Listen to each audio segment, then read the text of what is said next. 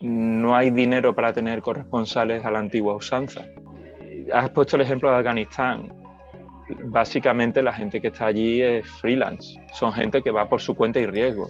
Y en Estados Unidos es lo mismo. Lo que pasa es que ahí no estás arriesgando el pellejo. Eh, la mayoría de los, de los corresponsales que están en Estados Unidos son periodistas freelance, que trabajan para múltiples medios de comunicación a destajo, desde muy temprano por la mañana, de madrugada hasta la noche, avanzada. Entonces, eh, evidentemente lo que tú decías es una apuesta de, que hace cada medio sobre lo que quiere ofrecer a sus lectores. Yo, por supuesto, tendría corresponsales titulares con su, su sueldo y sus condiciones, su, con lo que necesitaran para cubrir la actualidad en Estados Unidos o, en Afganistán o en París o en Londres. Lo que pasa es que ahí también entra en función lo que busca el público. Entonces, si el público no paga por esa información, ¿cómo un medio de comunicación va a pagarse un corresponsal en Estados Unidos?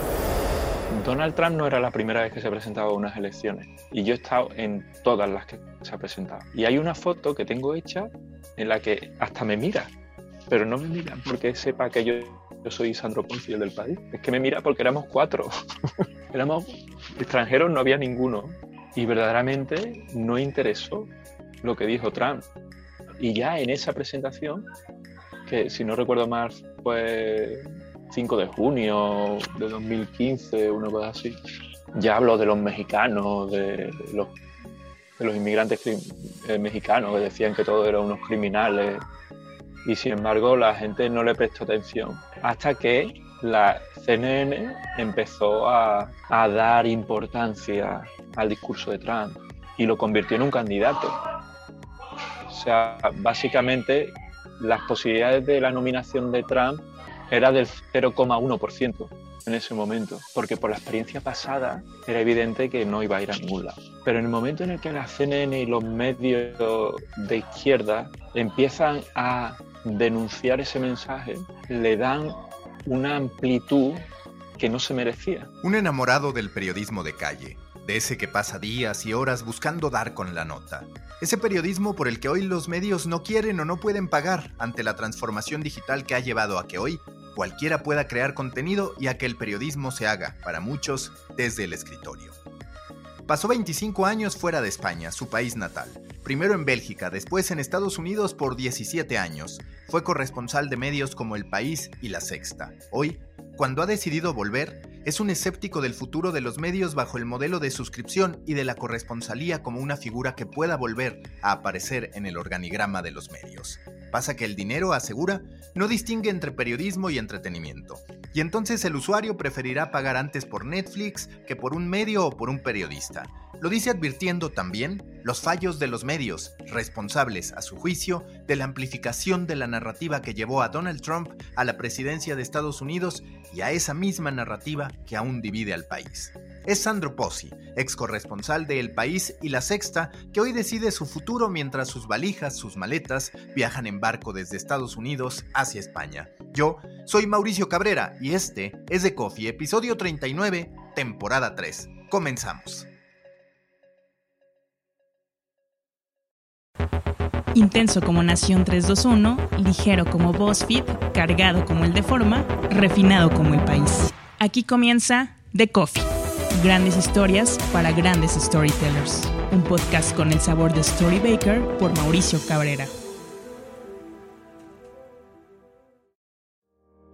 Storybakers, este podcast es presentado por Panmedials, los medios de la pandemia. Mi libro, en el que escribo todo lo que deben saber sobre la crisis que vive la industria de los medios, sus causas y sus potenciales soluciones, esas que escribimos a diario en esta comunidad.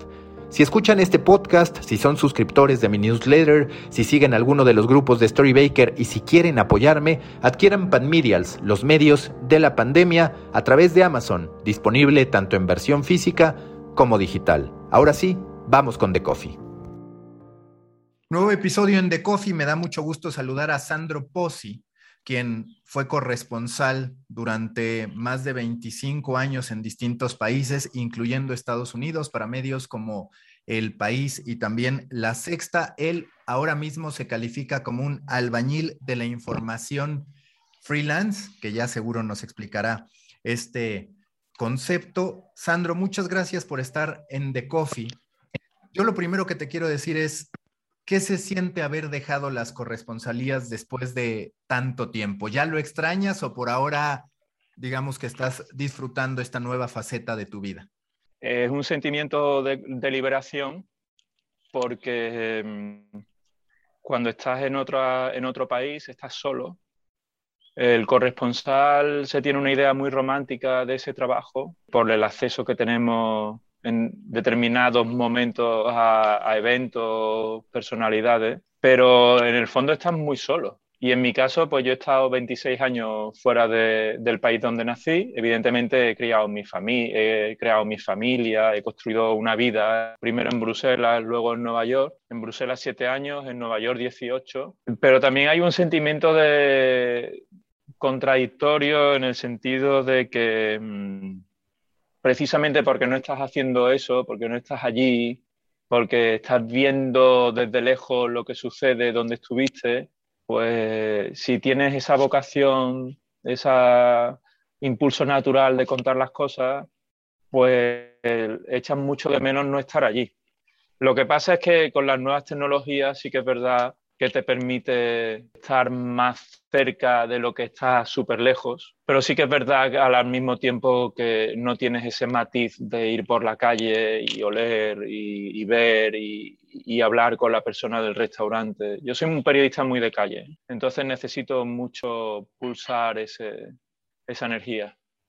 Intentando ser objetivo, intentando analizar quitándote esta naturaleza de periodista de calle, ¿Qué tan relevante va a ser la figura o debe ser la figura de la eh, corresponsalía hacia adelante? Porque platicando con Almudena Ariza, ella también decía, es que es muy triste que cada vez más se reducen los espacios para corresponsalías, de pronto estallan temas como el de Afganistán, la propia elección en Estados Unidos, pues lo cierto es que no se cubre igual con corresponsales que sin ellos. Si tú estuvieras al frente de una organización de medios de comunicación, ¿cómo evaluarías en términos de lo que ha de aportar un corresponsal o no el incluirlo en las inversiones que hace un medio para poder tener a alguien? ¿Cuál va a ser el rol de los corresponsales hacia adelante para el periodismo? La figura del corresponsal ha evolucionado mucho y, en cierto sentido yo me considero un disruptor negativo de esa figura y te lo voy a explicar muy sencillo. Yo cuando me fui a Bruselas, me fui con una maleta, que es la misma que después me llevé a Nueva York y con la misma que he vuelto de Nueva York, eh, con un coche prestado, sin contrato, me planté allí y, y, empecé a trabajar con 23 años en un sitio que no conocía, no sabía, no tenía ni mapa, solo sabía que originaba una información que era muy relevante para el ciudadano en Sevilla, en Andalucía, de pesca, de agricultura. Y, fui con esa intención, eh, cubrir un, hueco que veía de, en Bruselas pasa esto, pero no hay nadie que lo cuente. Lo que pasa es que los que estaban eran corresponsales titulares, eh, periodistas ya muy forjados en su carrera, a los que se les daba un premio para estar en Roma o en Londres y, y poder contar historia sin, la presión de la noticia del momento. Eh, en el momento, eh, eh, cuando entramos en la ecuación, gente como yo, que lo que vamos es a, dar noticias relevantes que suceden en ese momento, ya vas cambiando la ecuación del corresponsal, por lo menos en Bruselas. Ya conviertes en la noticia, ya no en la historia. Las, noticias también son historias, pero no sé si es un poco diferenciar lo que es un artículo muy reflexionado, con mucho tiempo. En vez de escribir tres artículos al día, escribías uno o dos a la semana, ¿vale? Y además yo era low cost, porque yo no tenía nada, o sea, tenía un sueldo muy malo, prácticamente era inexistente, luego lo fui construyendo poco a poco, ¿no? Entonces yo creo que ahora lo que estamos en una fase en la que directamente la figura del corresponsal desaparece, porque mm, las nuevas tecnologías permiten que eso que está sucediendo fuera la tengas en tu ordenador. Y a eso se le, se le combina la dificultad que tienen los medios de comunicación para financiar sus operaciones. Entonces, no hay dinero para tener corresponsales a la antigua usanza. Has puesto el ejemplo de Afganistán. Básicamente la gente que está allí es freelance, son gente que va por su cuenta y riesgo. Y en Estados Unidos es lo mismo. Lo que pasa es que ahí no estás arriesgando el pellejo. Eh, la mayoría de los, de los corresponsales que están en Estados Unidos son periodistas freelance, que trabajan para múltiples medios de comunicación a destajo, desde muy temprano por la mañana, de madrugada hasta la noche avanzada. Entonces, eh, evidentemente lo que tú decías es una apuesta que hace cada medio sobre lo que quiere ofrecer a sus lectores. Yo, por supuesto, tendría corresponsales titulares con su, su sueldo y sus condiciones, su, con lo que necesitaran para cubrir la actualidad en Estados Unidos o, en Afganistán o en París o en Londres. Lo que pasa es que ahí también entra en función lo que busca el público. Entonces, si el público no paga por esa información, ¿cómo un medio de comunicación va a pagarse un corresponsal en Estados Unidos. Simplemente no tiene el dinero para tener un cuerpo de corresponsales de 12 personas que te cubra un, país que es un continente. Ya no te cuento América Latina, ¿no? Entonces, al final, ¿qué haces? ¿Tienes un corresponsal que te hace una historia diaria sobre Estados Unidos? ¿O tienes un grupo de colaboradores low cost que te pueden cubrir mejor el continente? Quizás tengan que ser las dos cosas. El problema es que un periodista freelance llega un momento en el que ya no puede dar más de sí por el, por el volumen de trabajo que tiene que hacer para llegar a final de mes. Es, un debate que, y es una conversación que tiene que existir, pero en la que también tiene que estar implicado el, el, lector. A mí me llama mucho la atención que en todas las conferencias de periodismo que se hace, se pone a periodistas, pero nunca hay un lector o un televidente opinando sobre lo que espera del trabajo que tenemos que hacer nosotros. Y no te digo un, un lector que haya abandonado ya la suscripción que tiene con un medio, sino a alguien que está a punto de dejarlo. Sí, yo te quiero preguntar, en este caso no eres optimista porque a lo largo del tiempo en digital hemos visto algunos cargos, algunas posiciones que parecía que desaparecían y que ahora con el modelo de suscripción, teniendo éxito en España, teniendo ya un éxito probado en Estados Unidos, en Inglaterra y demás, de pronto volvemos a hablar de editores, por ejemplo, editores de fotografía que en algún momento parecían extintos porque se decía ya no lo necesitan los medios digitales. El trabajo de los reporteros, como tú dices, ahorita quizás está muy en tela de juicio por lo que tú dices de, a ver, ¿para qué tengo gente en la calle cuando una persona desde su propia casa, ya ni siquiera oficina, me puede crear cualquier cantidad de piezas de contenido? Pero no consideras que quizás este abrazo o este planteamiento en el que los medios ahora sí están más interesados en que los lean, en que el usuario esté más tiempo con ellos, en que pague por el contenido, puede al final traer de regreso la figura de las corresponsalías bajo el, esquema que sea? Es que yo creo que el modelo de suscripción no tiene éxito. Vete a los resultados del New York Times. son públicos. Se publican cada tres meses. Y, si tú coges el número de suscriptores que crece, vale, muy bien. Es una manera de ver un número. Hay más suscriptores. ¿Pero a qué precio? ¿A un dólar a la semana? ¿Genera suficiente ingreso las suscripciones digitales como para sostener una plataforma como la del New York Times, esto está ahí. O sea, no, cada uno puede ver los números como le dé la gana. Se puede interpretar de muchas maneras, pero la cifra de ingresos por suscripción, si crece, no crece al mismo ritmo que el número de suscripciones. Por lo tanto, te están regalando la información. La publicidad online no genera el mismo volumen de ingresos que la publicidad en papel. En el caso del New York Times, la mayor fuente de ingresos es los alquileres de sus rascacielos. Esto te responde todo lo demás. Sí, aquí estás hablando. Si un medio como, si un medio como New York Times no es capaz de, de, generar los ingresos que necesita para, para hacer su función, a lo mejor es que hay que plantearse el modelo de financiación de, de los periódicos, de los medios. Y ahí entra en juego eh, Jeff Bezos, o Mark Bienoff, el, el dueño del, del Time, ¿no? Son gente que está poniendo su fortuna a disposición de estos medios que en realidad están funcionando como si fueran fundaciones. ¿eh? Tienes un mecenas, igual que un mecenas que pone el nombre en, en el ala de un museo, que están financiando a pérdida estos periódicos. A pérdida porque tienen dos objetivos. Uno es preservar un bien como un museo que, que protege la cultura, la democracia, ¿eh? que sirve para transmitir unos valores y tener un control sobre lo que sucede, eh, control en el sentido de, de, la función que tiene el periodismo, ¿no? de, vigilante de, lo que sucede, pero a la vez lo hacen porque saben que si se hace una información de calidad, esos negocios pueden ser prósperos. ¿Qué, qué sentido tiene tener corresponsales en el extranjero cuando tus propios periodistas en las redacciones centrales les estás cortando los sueldos, ¿no? Es decir, Nueva York es importante porque todo el mundo se identifica con esa ciudad, pero Ciudad de México es importante para el periodista, para el lector español, pues te diría que no, salvo que haya estado alguna vez en México. Nueva York es diferente y Washington, Estados Unidos es diferente por, por la manera en la que hemos crecido viendo la televisión, lo que sucede en Nueva York en algún momento se traslada a los países, en México o España.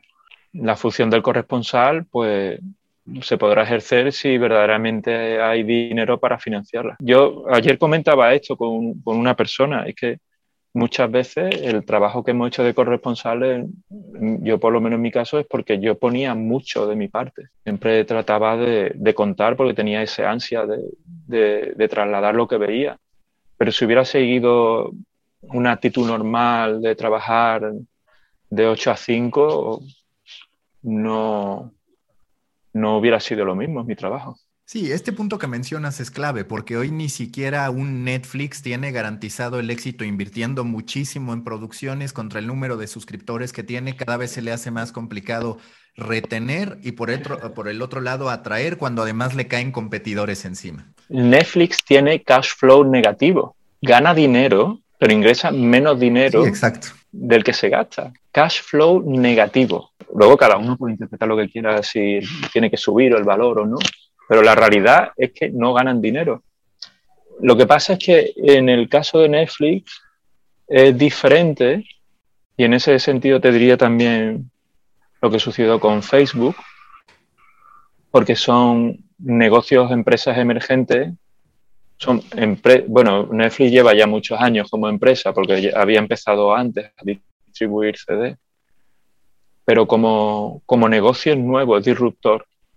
Por lo tanto, es normal que se gaste más dinero del que ingresa para, para crear la plataforma, pensando en que en un futuro a medio plazo sí ganará dinero y tendrá cash flow positivo los medios de comunicación tienen decenas de años, décadas. Entonces, en ese caso no se puede aplicar la misma teoría de que son empresas emergentes. Lo que, lo que ha sucedido es que no se han sabido adaptar.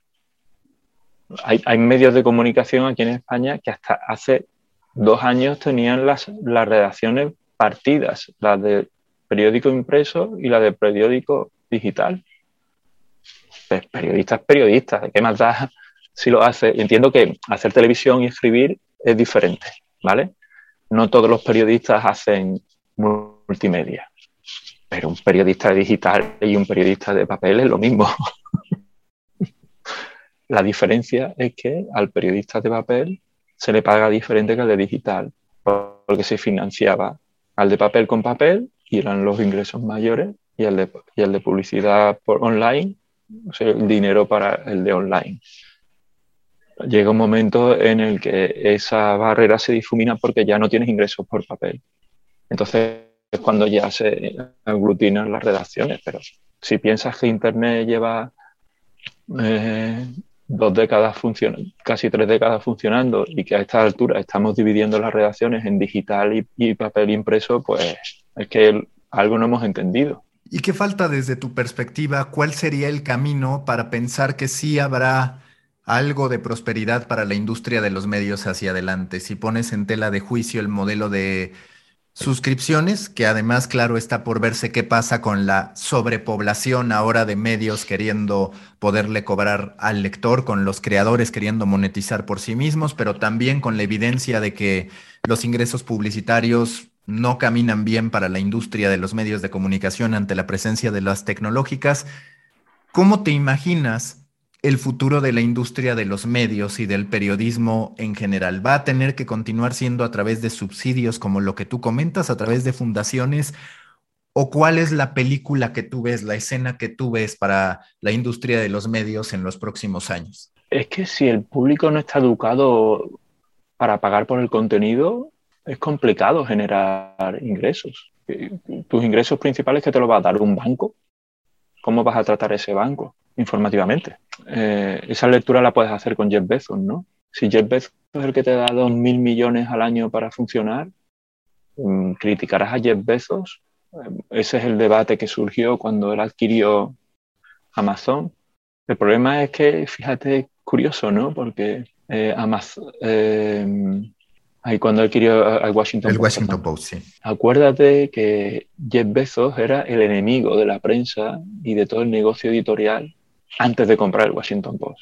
Y de repente se convirtió en el mecenas, en el, que no, el, el, hombre que va a salvar a la prensa. Y nos emocionamos porque va al espacio, que me parece espectacular. Y yo además, Jeff Bezos creo que es el empresario más completo y exitoso de la historia. O sea, una persona que es capaz de dominar en varios sectores diferentes de la economía, no hay ninguno.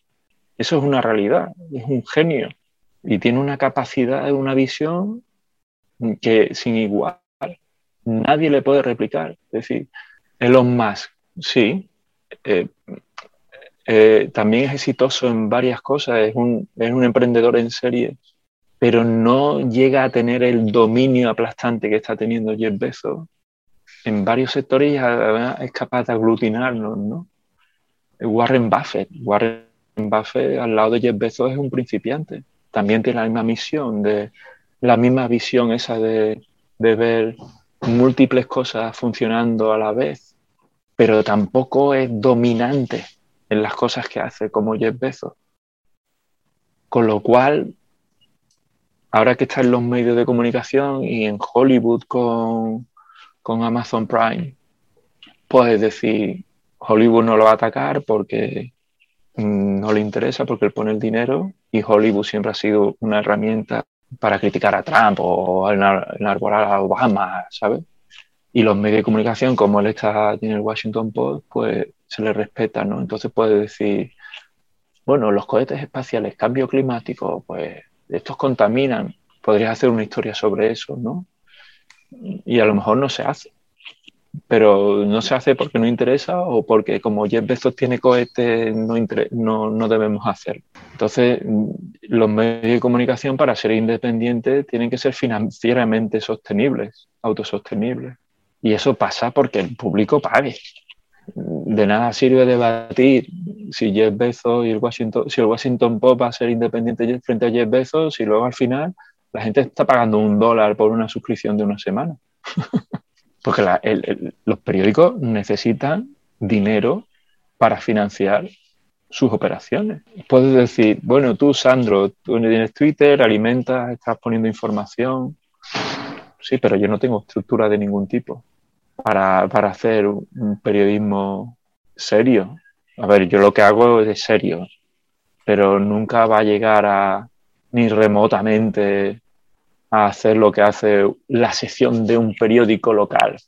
Sí, pongo cosas ahí que pueden ser relevantes para cualquier persona que sigue mi, mi feed, ¿no? Y evidentemente cero costes. Lo que me cuesta es el internet y el ordenador y el teléfono móvil. Pero el, el periodismo no tiene que ser eso. Pues entonces podría hacerlo cualquiera. Entonces al final yo creo que también pasa la otra cosa y vinculando un poco lo que hago yo, yo creo que la clave del periodismo es que vuelva a, respetar o abrazar eh, el carácter único que tiene una cabecera y sus periodistas. Porque ahora básicamente hace todo el mundo lo mismo. Entonces el lector al final está saturado, no ve cosas diferentes con las que se pueda relacionar. No, no lo digo desde el punto de vista ideológico, ¿eh? digo más de, de, proximidad a la historia. Ganó Trump las elecciones, todo el mundo hablaba de Trump y sin embargo descuidamos otras partes de historias que se podían contar de Estados Unidos. Entonces el lector, ¿para qué va a pagar un, dólar al día? ¿Eh? Ya no digo un dólar a la semana, ¿vale? Ya estoy poniendo un dólar al día para tener más dinero, si le está dando todo el mundo lo mismo. Entonces hay que restablecer esa conexión con el lector para que pague, en vez de un dólar a la semana, un dólar al día. Y aún así es insuficiente. No me quiero salir del tema, pero lo que mencionaste de Jeff Bezos es algo que traigo en la cabeza últimas fechas. ¿A ti te parece que la diferencia en cómo se han aproximado a los medios de comunicación Jeff Bezos y Mark Zuckerberg, Bezos invirtiendo directamente en el Washington Post, dándoles ingresos a través de la venta de productos a distintos medios de comunicación. Y por el otro lado, un Facebook que hoy parece más distante que nunca a los medios de comunicación, va a influir para que esa empresa todopoderosa, que parece que hoy estamos en la batalla de ello entre Amazon, Google, Facebook, podríamos incluir a Elon Musk y su portafolio de empresas, este factor, digamos, de Besos manejando mejor su relación con los medios de comunicación, ¿percibes que va a ser relevante para el resultado final de ese acomodo de decir a quién sí dejan y a quién no alcanzar ese poder que quizás sea indebido en realidad para cualquiera de las empresas? Complicado lo que plantea de reflexionar.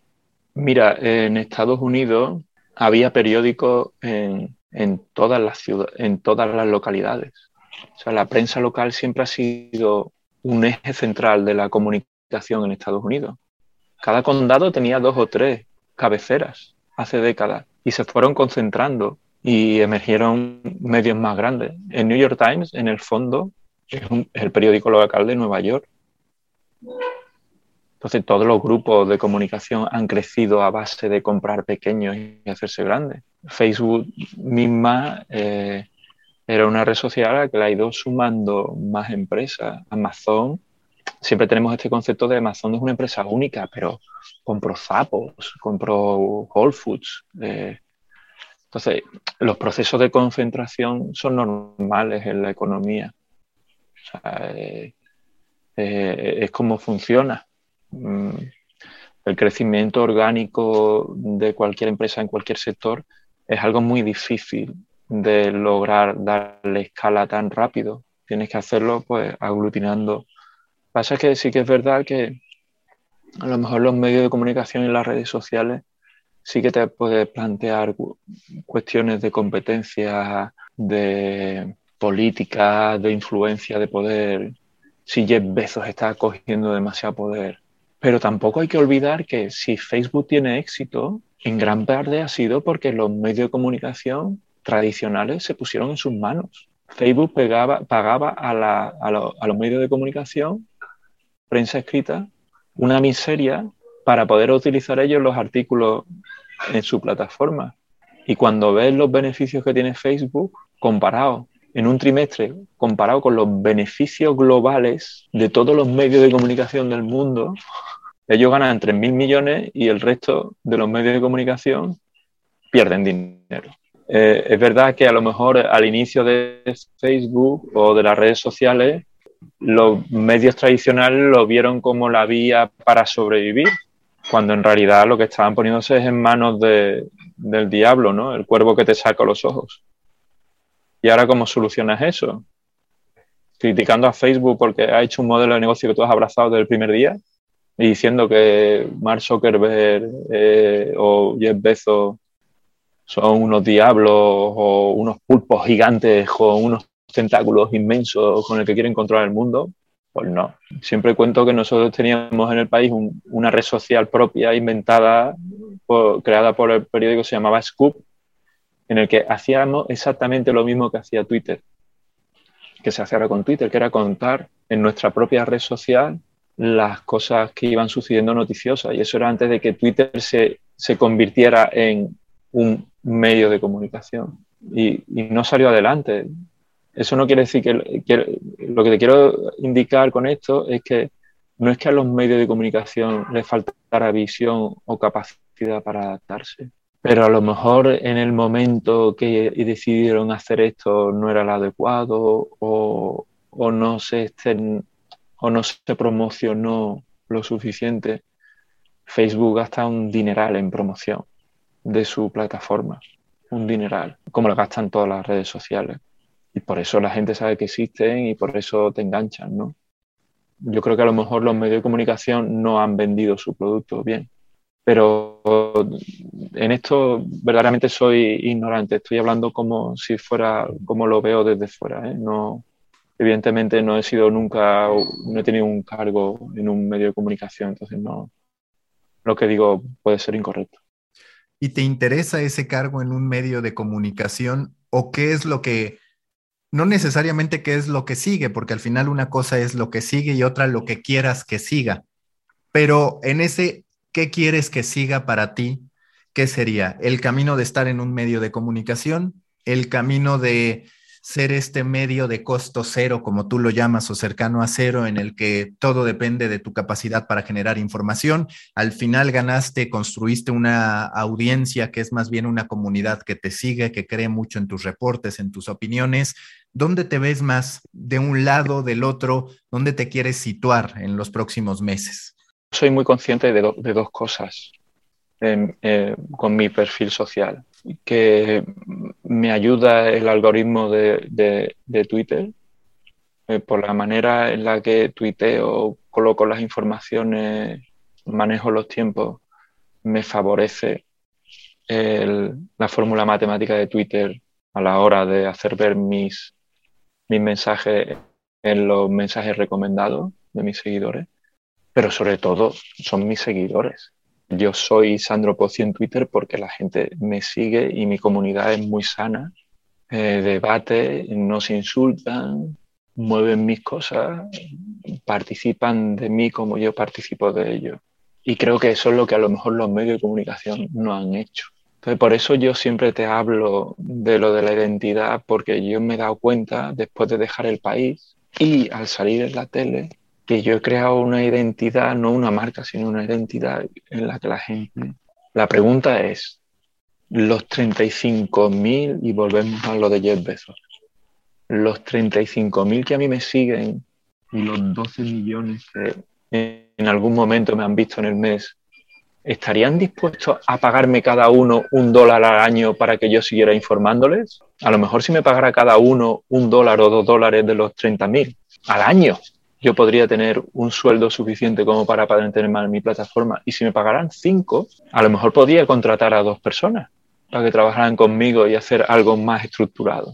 Y la pregunta es, ¿pagarían cinco dólares al año cada uno de mis seguidores para que yo le diera una información más estructurada a través de Twitter? Pues seguramente no, porque ya están pagando Netflix, ya están pagando Disney Plus y Amazon Prime. Porque al final el dinero es suma cero, es decir, lo que tenemos es lo que tenemos. Y eso significa que tienes que sacrificar unas cosas por las otras. Porque van a pagar por mí 5 dólares 30.000 personas al año y que pudiéramos trabajar tres personas. Eso significaría que tendrían que sacrificar un mes de Disney Plus, que prefieren ellos ver Disney Plus o ir a otra fuente que le da gratis la información en Twitter.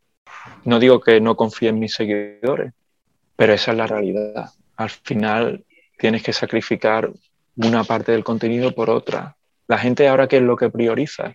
Prioriza el contenido de entretenimiento, porque está harto de las peleas políticas, de los Joe Biden o los Donald Trump que te venden un mensaje que luego no cumplen catástrofes naturales, problemas sociales. Entonces yo creo que cuando llegan a sus casas pues se quieren evadir y, es, comprensible. Pero de nuevo es dónde tú quieres poner tu dinero de tu bolsillo a la hora de consumir contenido y dónde lo quieres priorizar.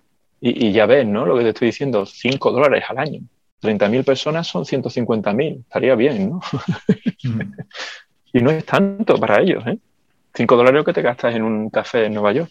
Y entonces, ¿cuál es tu plan? ¿Tu plan es esperar alguna oportunidad o sí explorar esta avenida? Digo, como tú dices, es real que muy pocos van a terminar lográndolo, construirse, digamos, su propio nivel de vida a partir de su comunidad y agregarse valor mutuamente. Hay algunos casos, sin duda, sobre todo en el mercado anglosajón, no tanto en el mercado de habla hispana. O bien vas a buscar, pues, seguir colaborando con estas plataformas que también a su manera están en, crisis. ¿Cómo visualizas el futuro de Sandro Pozzi? ¿Qué, te, ¿Qué es lo que quieres hacer, digamos? Todavía no me ha llegado la mudanza, o sea, que imagínate.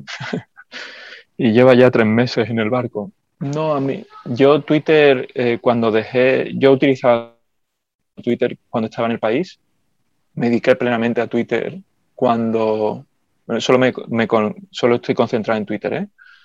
Me dediqué plenamente a Twitter cuando la pandemia, porque entendía que había mucho ruido, mucha información contradictoria, no se estaba contando bien lo que pasaba en Nueva York y pensaba que era un servicio público en un momento, servicio público en el sentido, un servicio al público.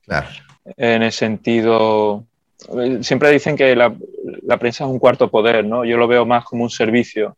Entonces entendí que, tenía que hacer eso. A la vez a mí me, me permitía quitarme el gusanillo con lo cual le di vida, vi que la gente le interesaba, seguí, le interesaba más las elecciones, seguí, seguí, seguí y, y pasé de 5.000 a 35.000, que, que 35.000 tampoco son muchos, pero yo estoy muy orgulloso de mi gente porque es de calidad. Entonces, eso siempre me gustaría conservarlo. A lo mejor tendré que hacer otras cosas diferentes porque estoy aquí y no tiene mucho sentido hablar de Estados Unidos cuando estás en Sevilla. Lo que sí que me permite Twitter es ser visible para, para medios de comunicación que buscan a alguien que para sus tertulias o para contar algo. Entonces yo a mí me llaman ahora La Sexta, me sigue llamando de vez en cuando, me llaman de Canal Sur, que es una televisión regional, me llaman de 7TV, que es una cadena local, para yo contar las cosas que pasan fuera de una manera sencilla, que es lo que hago en Twitter o lo que pretendo hacer en Twitter. Entonces, en ese sentido, Twitter es mi tarjeta de, visita que me abre las puertas a otra a otros medios para participar allí, evidentemente remunerado, ¿no? Yo siempre cobro. Esa es mi... Y además siempre tengo un, nivel mínimo, o sea, no, yo no bajo de ahí, creo que todos tenemos que ponernos un precio. Lo que yo no sé qué estructura tendría que hacer ahora para hacer algo propio que sea rentable y que me genere ingresos. Twig está saturado, yo no, ahí no me meto, utilizan unos códigos diferentes que, sí que yo podría aprenderlos, pero no creo que sea el este. Twitter, para yo tener ingresos en Twitter tendría que tener millones de seguidores. YouTube, lo mismo, tendrías que tener un millón de visitas en cada vídeo que colgara. Difícil competir con tantos. Eh, que hay ya podcast. Yo tenía podcast cuando nadie sabía lo que era un podcast. Eh, también hay muchos podcasts. Tú sabrás lo difícil que es mover los podcasts, ¿no? Aparte de todo el trabajo que tienen detrás. Entonces, tendría que encontrar una fórmula nueva. Seguramente tengo que esperar a la próxima plataforma que surja, tipo TikTok. Fíjate, yo vi TikTok y, me llamó la atención que todo el mundo lo veía como la cosa de las niñas que se ponen a bailar delante, niños o niñas y esto. Sin embargo, yo siempre he visto TikTok que podía ser una herramienta pues, para enseñar tu apartamento que quieres alquilar o una bici que quieres revender o plantearlo desde el punto de vista informativo. El problema es que cuando la gente con la que trabaja le comentas esto, no lo ven, cuando ya lo ven es demasiado tarde para meterte. Entonces, yo creo que habría que esperar a la próxima plataforma para hacer algo que pudiera monetizar. Lo que yo no sé es que si en esa plata, lo que habría que ver es si esa nueva plataforma, el público que la sigue tiene los mismos códigos que tengo yo.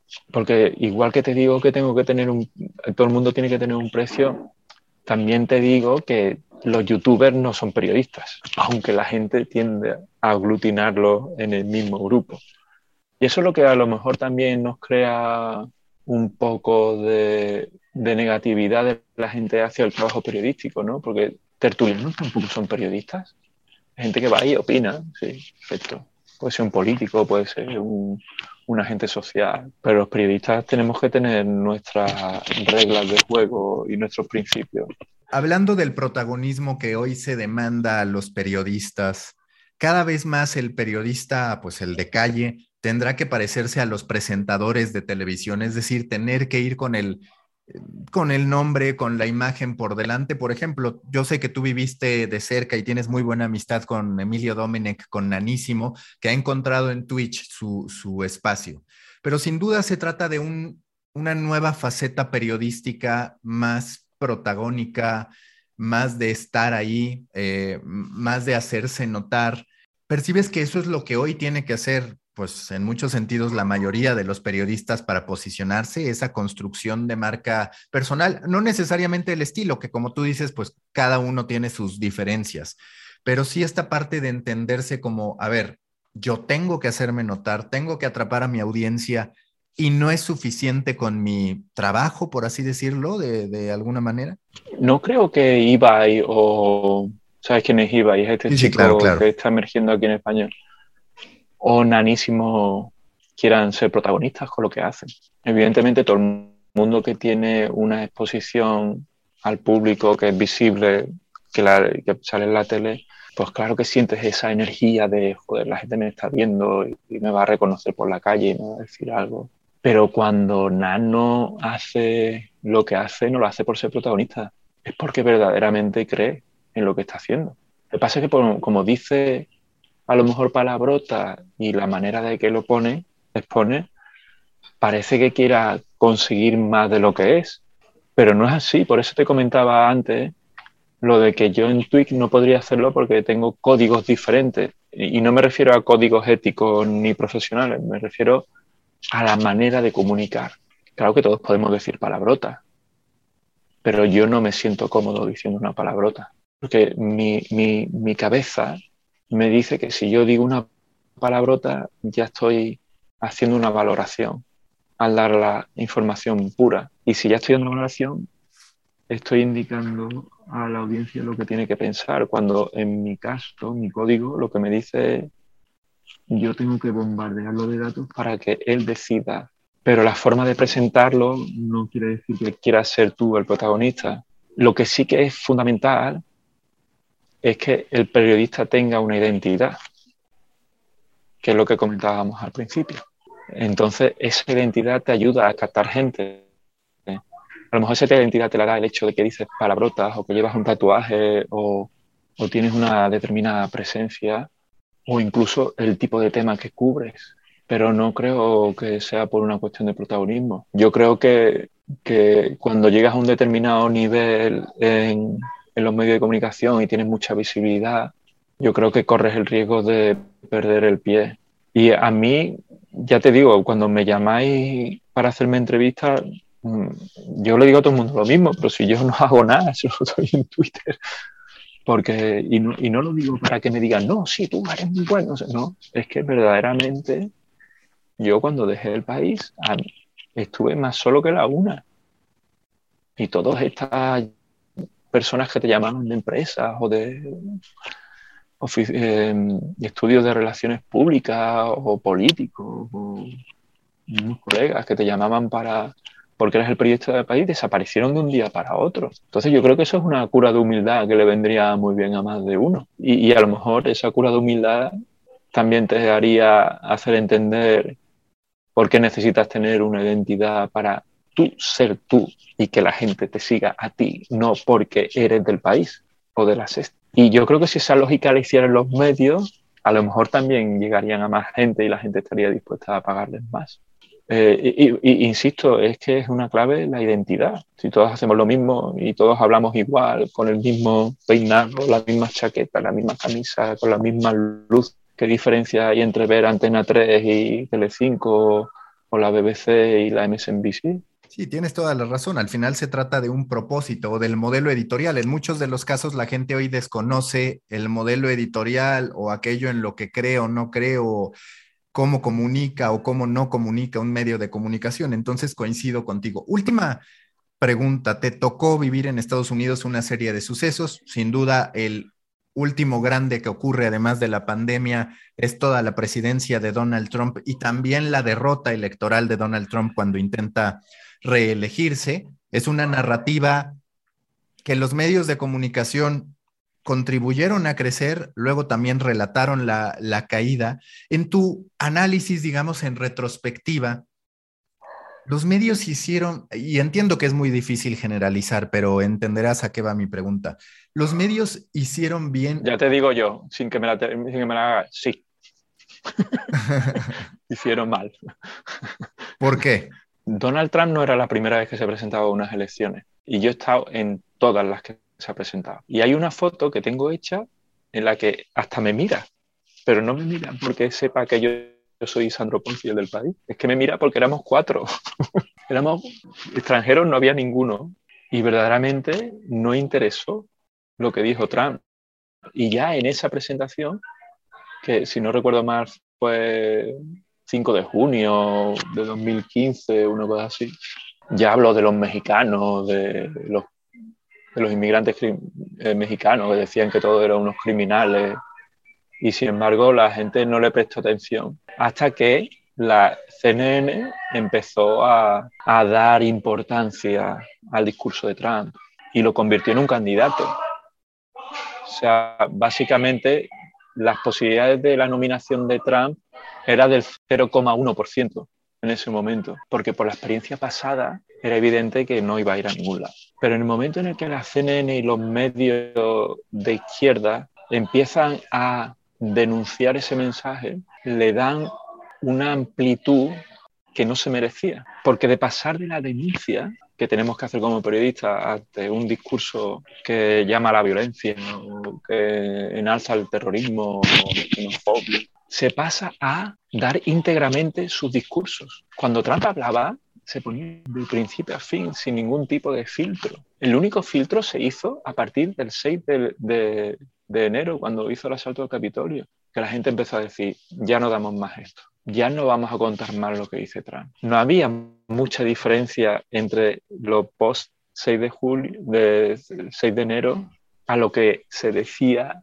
durante la campaña. Sin embargo, la, la perspectiva que se tenía, y especialmente en México, y esto te lo digo por, porque era, eso yo lo veía en, los, en el tráfico de, la, de las noticias que publicábamos, había verdadero interés de, de, la gente por saber lo que decía Trump. Entonces, cualquier noticia que se colgaba le daba clics. Pues como Trump daba clics, pues en vez de una noticia de Trump, pues hagamos cinco. Con lo cual, al final, le estás haciendo el favor porque estás diseminando su mensaje. Y claro que Donald Trump va a tener siempre público al que su mensaje va a llegar de una manera positiva en el sentido de respaldo hacia su política. Entonces eso se va alimentando, hay crispación, eh, Trump se ve como la figura que puede responder a los problemas que no se resolvieron anteriormente. Lo va alimentando, va alimentando.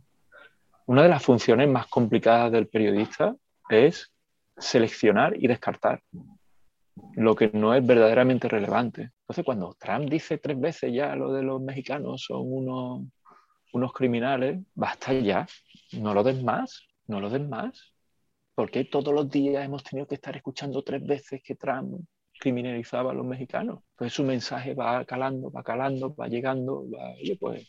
Entonces sí que creo que tuvimos mucha culpa, como tenemos culpa a la hora de, de profundizar en las divisiones. ¿Por qué un periódico no puede tener artículos de opinión de dos partes diferentes? Porque siempre tiene que tener la de su parte ideológica.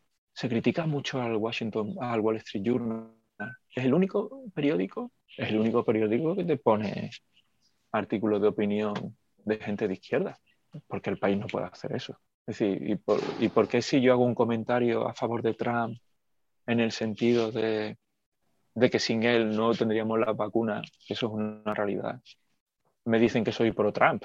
Cuando tienes a Biden que está expulsando a decenas de miles de, de haitianos en aviones y hasta su propio enviado diplomático a Haití le está, se, acaba de dejar el puesto porque lo considera inhumano. ¿Qué pasa? Que si yo digo que Biden es inhumano, si hubiera dicho que Biden es inhumano hace una semana, yo soy pro Trump, pues no. También necesitas tener en tu periódico alguien de tu partido o de tu ideología que te diga, oye, que Biden lo está haciendo mal, sin que nadie te diga, no, es que como tú eres pro Trump, entonces los medios tampoco hemos sabido generar un discurso unificador de la sociedad. Al contrario, hemos ahondado en esa crispación ofreciendo información en la que profundizamos. No sé, no sé cómo explicarlo. No, pero tienes razón. A final de cuentas, incluso es posible que no contáramos esta historia de éxito, al menos en número de suscriptores. Ya después el tema del negocio es otra cosa del New York Times sin Donald Trump. Es decir, no solo le dieron difusión de manera, si lo quieres llamar así, exagerada o desmedida al discurso, sino que en el camino los medios descubrieron que se beneficiaban de eso. Y eso es una realidad, a veces con visitas, otras con suscripciones. En la última pregunta, ahora sí, de siempre de Coffee, ¿cuál es para ti en tu quehacer periodístico, en tu profesión, en cómo estás hoy, el tema que más cafés te, que más cafés te demanda, que más quebraderos de cabeza te genera? ¿Cuál es el tema que dices, sobre esto estoy pensando mucho? Desde marzo del año pasado, lo que más pienso y de lo que no se habla es de la educación de los niños. Y si los niños no los cuidamos y no los educamos y no les enseñamos cómo tienen que vivir para el cambio climático en, un, en, un, escenario en el que habrá más lluvia, más calor, si no los educamos para que sean tolerantes, no solamente tolerantes en un niño blanco respetando, no siendo racista con un niño negro, sino un niño negro tratando de entender por qué el blanco hace ese comentario. No sé, la tolerancia en los dos sentidos si a los niños no les ponemos los medios que necesitan para educarse, para poder prosperar en la próxima revolución tecnológica o industrial o en la nueva economía. Si los niños son los que no se les presta atención cuando la pandemia, ¿cómo como mayores vamos a esperar a que nos cuiden? es decir, si los mayores son las personas que más han muerto durante la pandemia, es porque como, como sociedad no hemos atendido a sus necesidades, ¿no? Entonces, ¿cómo a niños a los que no atendemos ahora van a cuidarnos cuando seamos mayores en una sociedad más envejecida? Y, me llama muchísimo la atención que no se hable más de las consecuencias que va a tener la pandemia en los niños, en términos de retraso educativo, formativo. Los niños han estado en nuestras casas con nosotros mientras trabajábamos, escuchándonos por teléfono, pelearnos con nuestros jefes, los tonos que utilizábamos para hablar con nuestros colegas, lo que sea porque han estado encerrados en sus casas, porque los colegios no estaban abiertos. Y había niños incluso, porque los míos tenían la suerte de tenerme a mí, a mi, a mi mujer, y su tableta y su conexión a Internet, pero ¿qué pasa con esos niños que sus padres tenían que trabajar y no podían atenderlos mientras estaban trabajando remotamente en sus casas, eh, estudiando remotamente en sus clases? O que dejaron simplemente de seguir las clases porque no tenían internet en su casa. ¿Cuántos artículos de estos ha escrito? Yo no los veo por ningún lado. Entonces, ¿qué pasa? Que dentro de 10 años, cuando estos niños lleguen el momento de graduarse en la universidad, ¿se van a graduar? ¿Cómo se van a graduar? ¿Y qué efecto va a tener eso en la economía en términos de innovación y de progreso? Es decir, fíjate en una cosa, ¿eh? en los últimos 20 años los chavales solo han visto crisis. La crisis financiera, la pandemia, entonces, estos son niños o jóvenes, adolescentes, que el único concepto que tienen de la economía y de la vida es que vamos de una crisis en otra. Y encima las sufren en sus propias carnes y no se, no se resuelven sus inquietudes. Eso es a mí lo que más me preocupa de todo lo que ha pasado con la pandemia. La falta de liderazgo a la hora de atender las necesidades de los niños y de los adolescentes. Que por supuesto están todos enganchados en tabletas y Brawl y y Roblox, ¿no?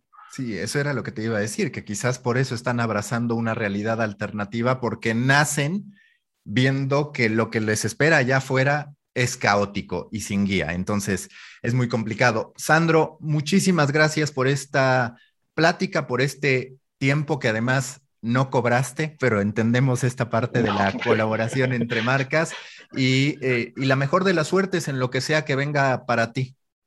No, y lo mismo para ti porque haces un trabajo formidable y, soy consciente de, lo que hay detrás para, para sacarlo adelante. Listo. Muchas gracias. A ti y a todos tus seguidores. Busca la próxima semana un nuevo episodio cargado de emprendimiento, endulzado con grandes historias y narrado por grandes storytellers. Suscríbete a The Coffee, un podcast de storytellers para storytellers, un producto de Storybaker por Mauricio Cabrera.